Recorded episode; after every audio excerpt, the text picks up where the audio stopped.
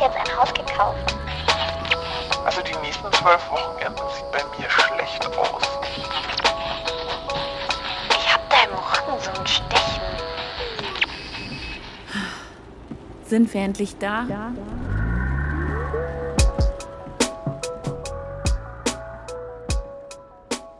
Dieser Podcast hätte locker schon 100 Folgen haben können. Immerhin laufe ich seit zwei Jahren mit der Idee dafür rum. Und seit zwei Jahren nehme ich mir an jedem verdammten Wochenende vor, daran zu arbeiten. Nur um dann das ganze Wochenende zu denken, eigentlich sollte ich jetzt was für den Podcast machen. Und dann habe ich natürlich ein schlechtes Gewissen. Aber scheinbar keines, das schlecht genug wäre, weil ich ja trotzdem nichts mache. Ich habe mir sogar schon mehrmals Urlaub genommen, um, genau, nichts zu machen und ein schlechtes Gewissen zu haben. Ich würde behaupten, ich habe so ziemlich jeden halbwegs professionellen Artikel über Prokrastination gelesen, den man im Internet finden kann. Und weil das noch nicht ausgereicht hat, habe ich dazu noch sehr viel Geld für sehr viele Bücher zu dem Thema ausgegeben. Das heißt natürlich nicht, dass ich sie alle gelesen habe.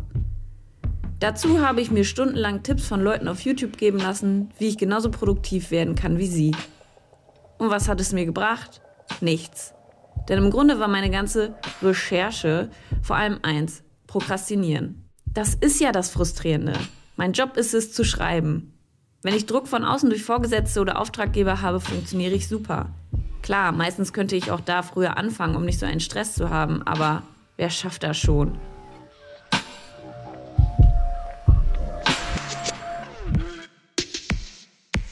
Bei diesem Podcast habe ich nur mich und meine Prokrastination.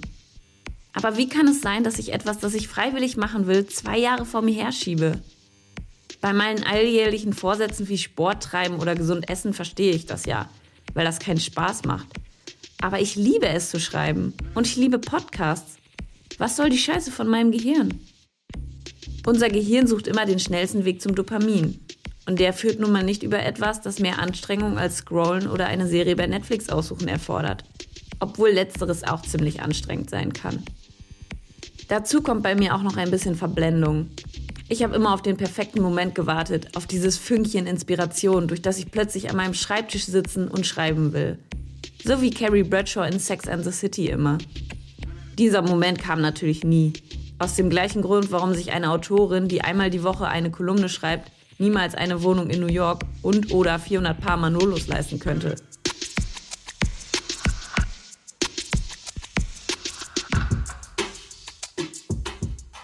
Aber da ist auch noch was anderes. Angst. Angst, dass das, wovon ich seit zwei Jahren träume, nicht gut wird. Aber so funktioniert Kreativität eben nicht. Sondern wie ein alter Wasserhahn. Das habe ich in einem schlauen Artikel gelesen. Verlinke ich euch in den Show Notes. Das wollte ich immer schon mal sagen.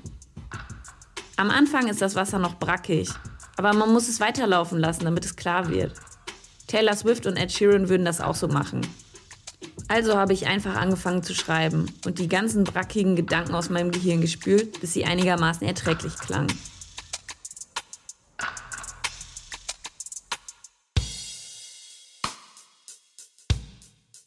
Ihr fragt euch jetzt vielleicht, aber der Podcast ist doch hier. Wie hat sie das geschafft?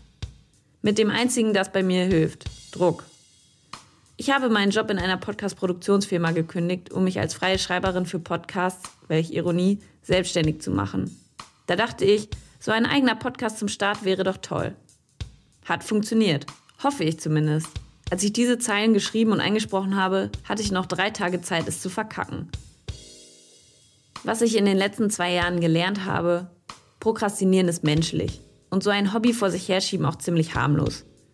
Gönnt euch nur ab und zu eine Pause vom schlechten Gewissen und lasst euer Vorhaben mit Absicht ein paar Wochen liegen. Zweitens. Verschwendet eure Zeit nicht mit Perfektion. Ihr werdet nie 100% zufrieden sein. Wie heißt es so schön? Done is better than perfect. Muss ich gerade sagen, ich habe diesen Absatz natürlich dreimal umgeschrieben. Drittens. Manchmal muss man den Wasserhahn einfach bis zum Anschlag aufdrehen. In meinem Fall die erste Folge veröffentlichen. Denn jetzt habe ich euch. Ihr wartet jeden Montag auf eine neue Folge. Manchmal ist so ein bisschen Wasserdruck eben genau das, was man braucht.